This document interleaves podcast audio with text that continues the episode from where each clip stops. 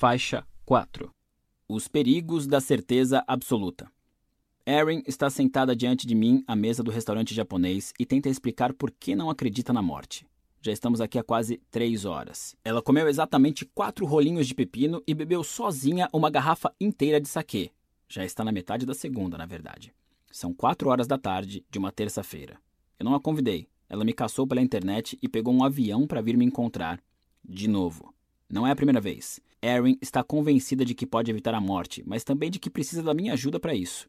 Só que não estamos falando de ajuda profissional. Se ela precisasse apenas do aconselhamento de um relações públicas ou algo assim, tudo bem. Não, é mais do que isso. Erin precisa de mim como namorado. Por quê? Depois de três horas de perguntas e uma garrafa e meia de saquê, ainda não sei dizer. Aliás, minha noiva está aqui com a gente no restaurante. Erin achou importante que ela fosse incluída na discussão, pois queria dizer que está disposta a me dividir e que minha namorada, agora esposa, não precisava se sentir ameaçada. Conheci Erin num seminário de autoajuda em 2008. Ela parecia legal, meio mística, meio new age. Havia cursado direito numa faculdade da Ivy League e era inegavelmente inteligente. Ela ria das minhas piadas e me achava fofo. Então, sendo eu quem sou, é claro que transamos. Um mês depois, ela me convidou para atravessar o país e morarmos juntos. Isso me assustou um pouco. Tentei terminar, mas ela reagiu ameaçando se matar se eu me recusasse a ficar com ela.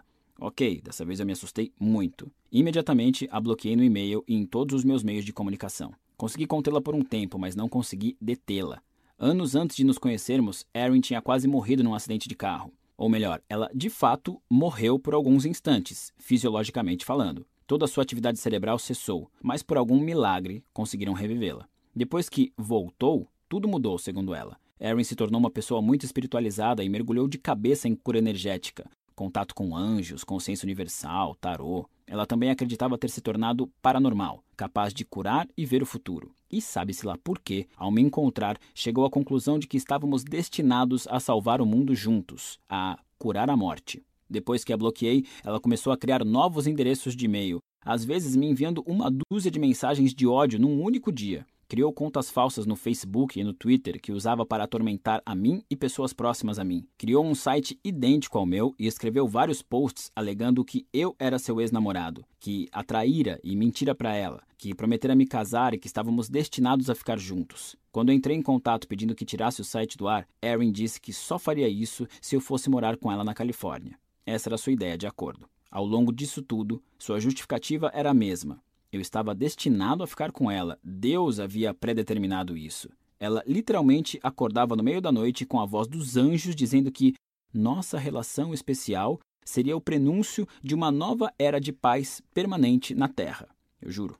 No dia em que estávamos nesse restaurante japonês, já tínhamos trocado milhares de e-mails. Se eu respondia ou não, se o fazia em tom respeitoso ou com raiva, não fazia diferença.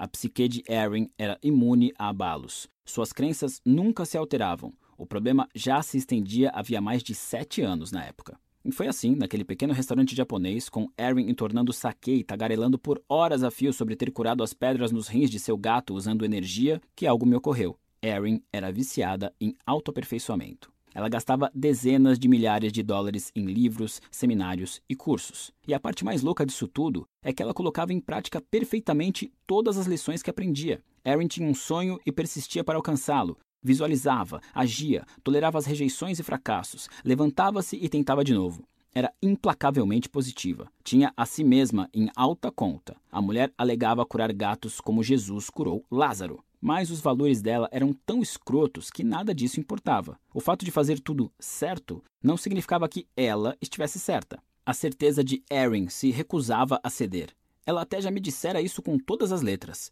que sabia que sua fixação era completamente irracional e insalubre, e que trazia infelicidade para nós dois. Só que, por alguma razão, aquilo lhe parecia tão certo que ela não conseguia esquecer nem parar.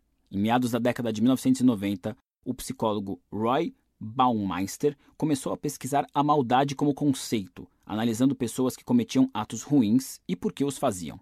Na época, supunha-se que as pessoas faziam maldades porque se sentiam mal consigo mesmas, ou seja, tinham baixa autoestima. Uma das primeiras descobertas surpreendentes de Baumeister foi que muitas vezes isso não se aplicava. Em geral, era o contrário.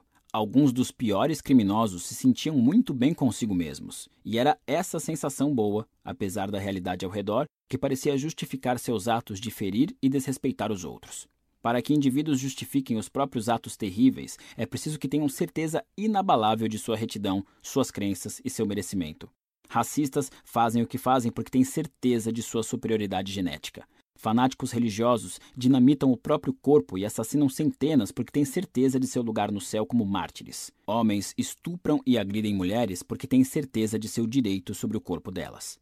Pessoas más nunca acreditam que são más. Elas acreditam que todos os outros são maus. Em experimentos controversos, posteriormente denominados experimentos Milgram, em homenagem ao psicólogo Stanley Milgram, Pessoas normais foram orientadas a punir voluntários por desrespeitarem regras. Foi o que elas fizeram, chegando à violência física em certos casos. Raras foram as que fizeram objeção ou pediram explicação. Muitas até pareceram gostar da sensação de retidão moral obtida durante o processo.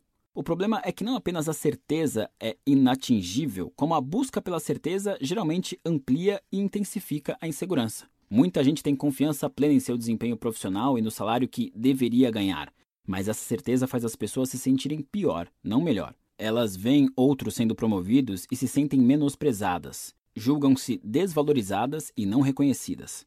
Até comportamentos simples, como dar uma olhada no celular do seu namorado ou perguntar a um amigo que estão falando sobre você, são motivados por um desejo irresistível de segurança. Você pode olhar as mensagens no celular do seu namorado e não encontrar nada, mas a coisa nunca para por aí. Talvez você comece a se perguntar se ele tem outro aparelho. Para justificar ter perdido uma promoção no trabalho, você pode concluir que foi passado para trás. A questão é que isso o faz desconfiar dos seus colegas e duvidar de tudo que lhe dizem e do que sentem por você, o que torna sua promoção menos provável. Você pode buscar aquela pessoa especial com quem é destinado a ficar, mas a cada rejeição e noite solitária você questiona mais o que está fazendo de errado. E é nesses momentos de insegurança, de profundo desespero, que nos tornamos suscetíveis a uma arrogância insidiosa. Acreditar que merecemos trapacear um pouco para conseguir o que queremos, que as outras pessoas merecem ser punidas, que merecemos nos apossar do que desejamos, às vezes usando a violência. Volta ao conceito da lei invertida. Quanto mais tentarmos estar certos em relação a alguma coisa, mais incertos e inseguros nos sentimos. Mas o oposto também é verdadeiro. Quanto mais aceitarmos a incerteza e a ignorância, mais confortáveis nos sentimos em não saber. A incerteza neutraliza os julgamentos que fazemos dos outros, previne os estereótipos e os preconceitos que surgem quando vemos alguém na TV, no trabalho ou na rua. Ela também nos livra do auto-julgamento, porque não sabemos se somos agradáveis aos olhos alheios, se somos atraentes e temos potencial para o sucesso. A única maneira de alcançar esses objetivos é permanecer em dúvida quanto a eles e estar aberto para descobrir a verdade através da experiência. A incerteza é a raiz de todo progresso e de todo crescimento. Como diz um velho ditado, um homem que acha que sabe tudo não aprende nada novo. É impossível aprender algo senão a partir da ignorância. Desse modo, quanto mais admitirmos não saber, mais criamos a oportunidade de aprender. Nossos valores são imperfeitos e incompletos. Presumir o oposto é o mesmo que vestir uma mentalidade perigosamente dogmática, caindo num comportamento arrogante e irresponsável. A única maneira de resolver nossos problemas é admitir que nossas ações e crenças sempre estiveram erradas e nunca funcionam.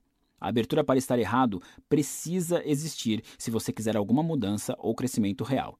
Antes de analisarmos nossos valores e prioridades a fim de torná-los melhores e mais saudáveis, precisamos duvidar dos nossos valores atuais. Devemos racionalmente colocá-los em perspectiva, enxergar as falhas e os preconceitos, conferir se não se ajustam aos valores do resto do mundo, encarar nossa ignorância de frente e admitir a derrota. A ignorância é maior do que todos nós.